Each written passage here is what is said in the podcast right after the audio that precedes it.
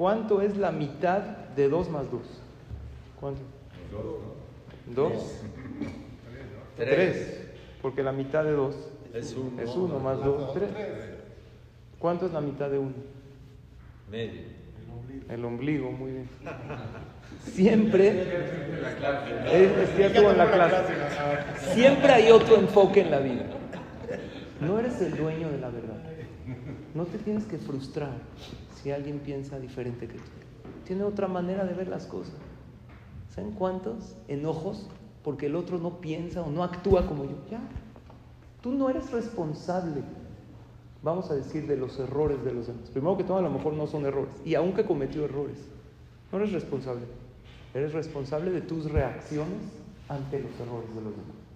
La Gemara dice, así como las caras son diferentes, así los pensamientos son diferentes. ¿Por qué la Gemara dice eso? Que diga, cada quien piensa diferente.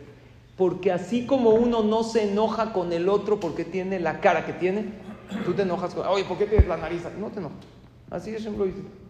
No te puedes enojar porque él piensa como piensa.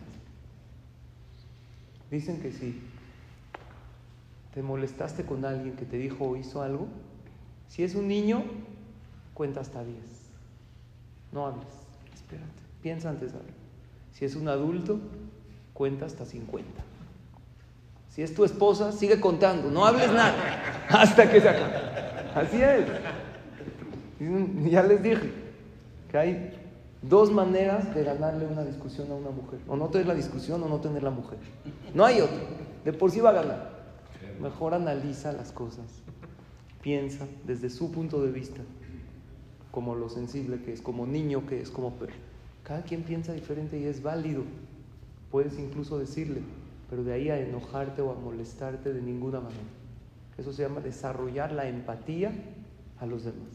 Y es una herramienta muy importante de inteligencia emocional y para vivir con más paz y más tranquilidad.